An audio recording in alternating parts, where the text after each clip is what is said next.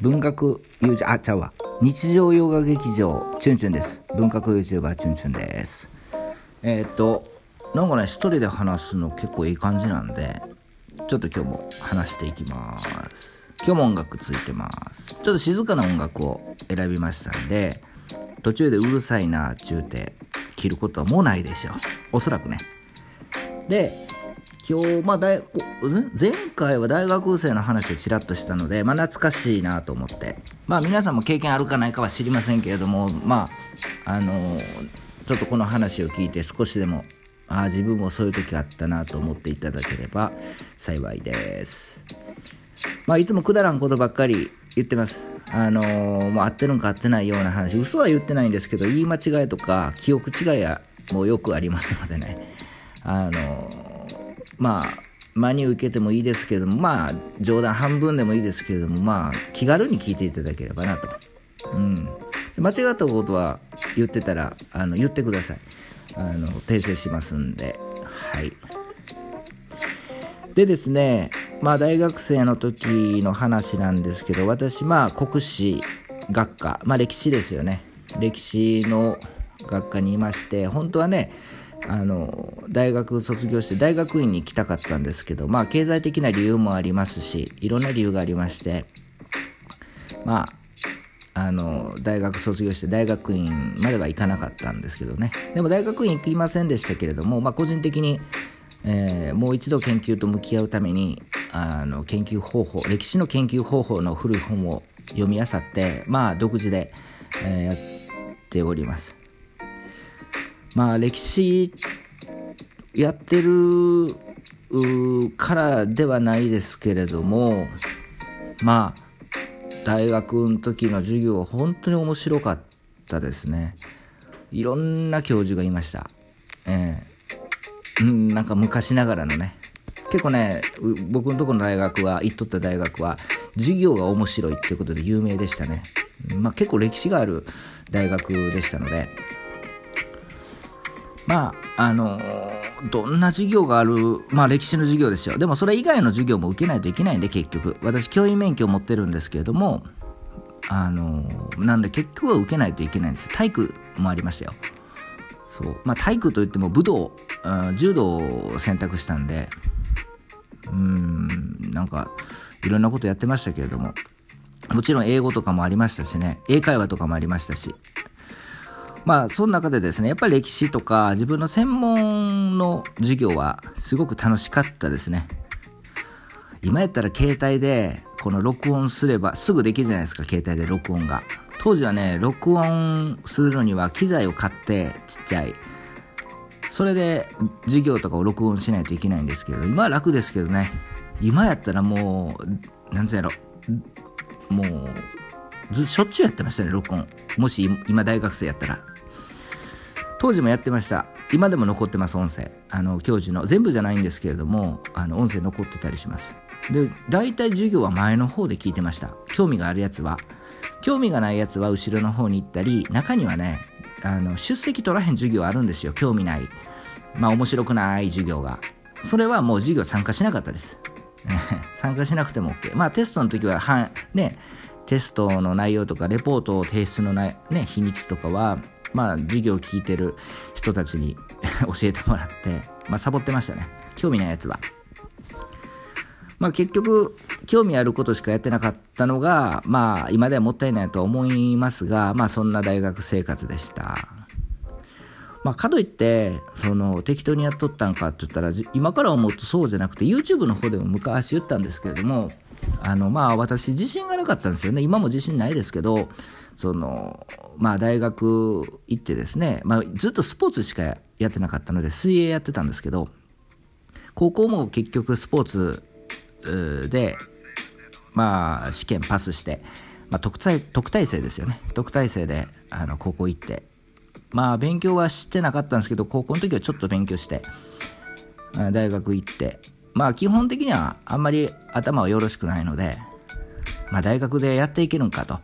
でもこの大学入自分が入った大学はすごく好きやったし、まあ、歴史をやりたかった研究したかったっていうのもあってまあ自分ができる範囲で勉強はしっかりしてたような気はします特に、えー、授業を聞いてノートをバーッと書いてですね家に帰って、えー、ノートをもう一回整理してでその授業一個一個ですね原稿用紙400枚あごめんなさい 原稿用紙400字詰めのね原稿用紙1枚にえー、っと文章でまとめたりしてました。それをまあ3年生まで続けましたね。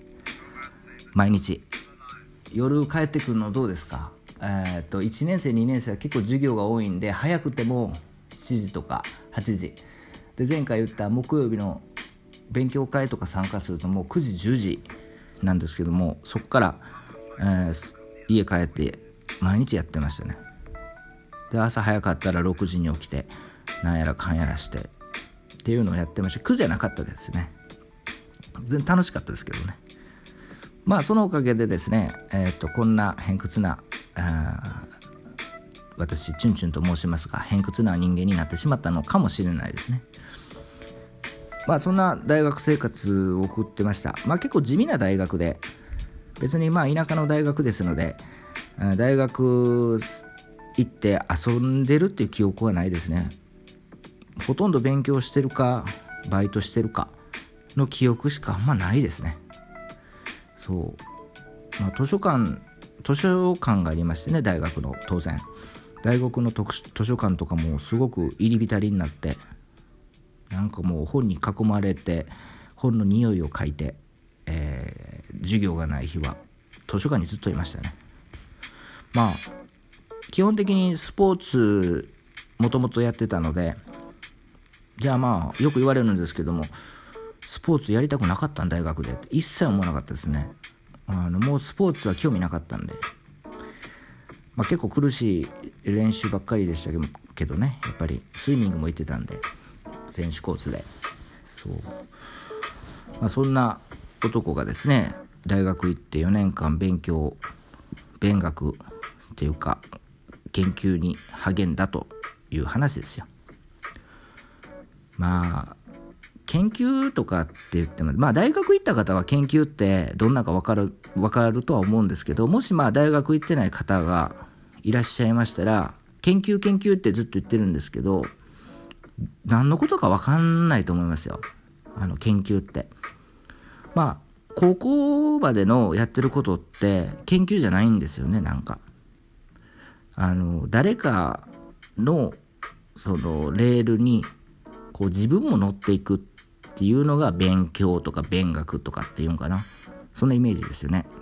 じゃあ研究は何かっていうと自分でレールを作っていく。新しいレールを作っていくっていうのが研究でしてその当然それをやるには調べないといけないし資料本とかね資料を収集集めていかないといけない作業があって。まあ、チュンチュンチャンネルはですね、まあ、いろんな本集めて何やってるんや思われますけれども、すべて、あの、自分の研究には役に立ってます。あの、私、歴史専門でやってますけど、歴史専門やから言うて、他の学問とかを、他の学問が必要ないっていうのは大きな間違いなんですよね。自分の専門分野を研究するにあたって、必ず他の学問の手助け他の学問の知識が手助けになることって多々あるんですよ。専門用語で言うと、それを補助学と言います。歴史、歴史ね、やるから歴史か、歴史やってるから、研究するから歴史しかやらへんのやっていうのは大きな間違いですよね。まあ、それは大学行ってから気づきました。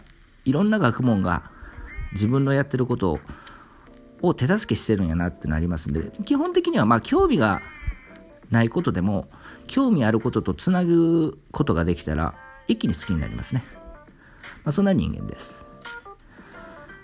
まあそういった話ですよ。なんですよ。ね。まあどうですか。もう今の大学生はもうコロナとかで大変でしょうね。行きたくても行けない。ね。それでラッキーと思ってる人はいるかもしれないですけれども。私がもし大学生やったら本当つまらないですよね。もし大学に行けないっていうのは。行きたくて行ったのに。そう。友達がどうとか。